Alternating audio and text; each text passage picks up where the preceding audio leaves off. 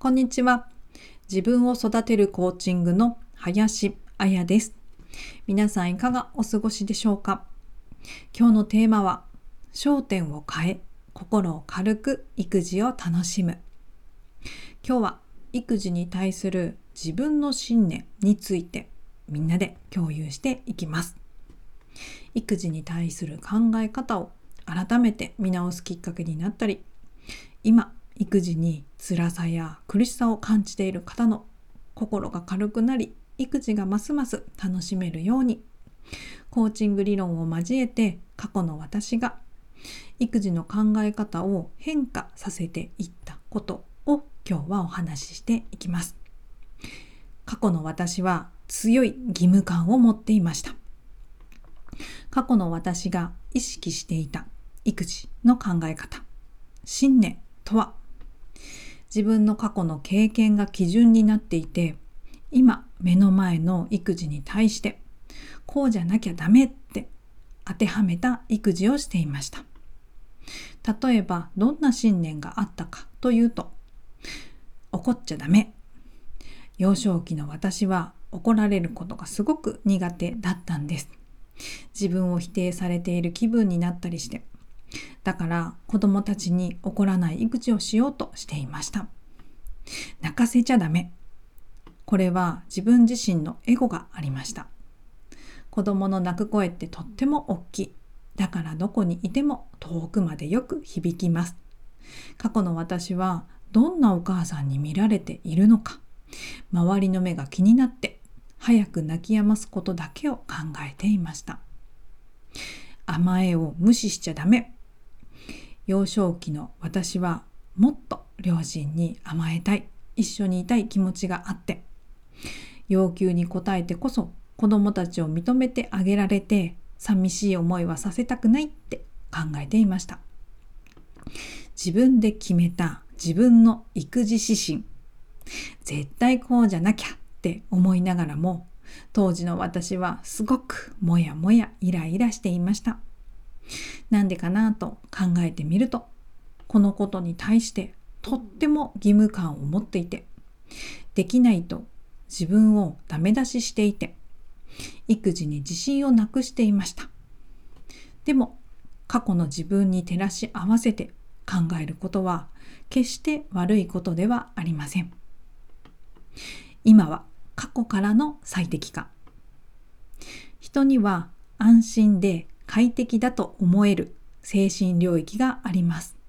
それをコンフォートゾーンと言います。このコンフォートゾーンというのは心にも体にも作用していて、コンフォートゾーンから出ないようにホメオスタシス、恒常性維持機能が働いて、そのゾーン内に留めようとしています。それはなぜかというと、人として生命を維持させ、種を繁栄させるという生物目的から来ていて、つまり防衛本能です。現状を維持し自分を守るためです。コンフォートゾーン、安心領域内の考え方っていうのは、目の前の状況を過去の経験から捉えて安心で安全で確実なものに捉えた。いわば過去の最適化と言えます。なので過去の私は育児に対して過去の自分から見た目線で自分の過去の経験から考えて過去からの最適化した育児をしようとしていたわけです。コーチングに出会ってこのコンフォートゾーンを知って自分と向き合う中でこれからの人生どうありたいかを考えていくと理想の家族像や母親としてどうありたいかと考えていくと育児に対する考え方が変化していきました。焦点を変えて育児指針を変えました。本当は甘えるだけの育児じゃなく厳しさも持って育児がしたくて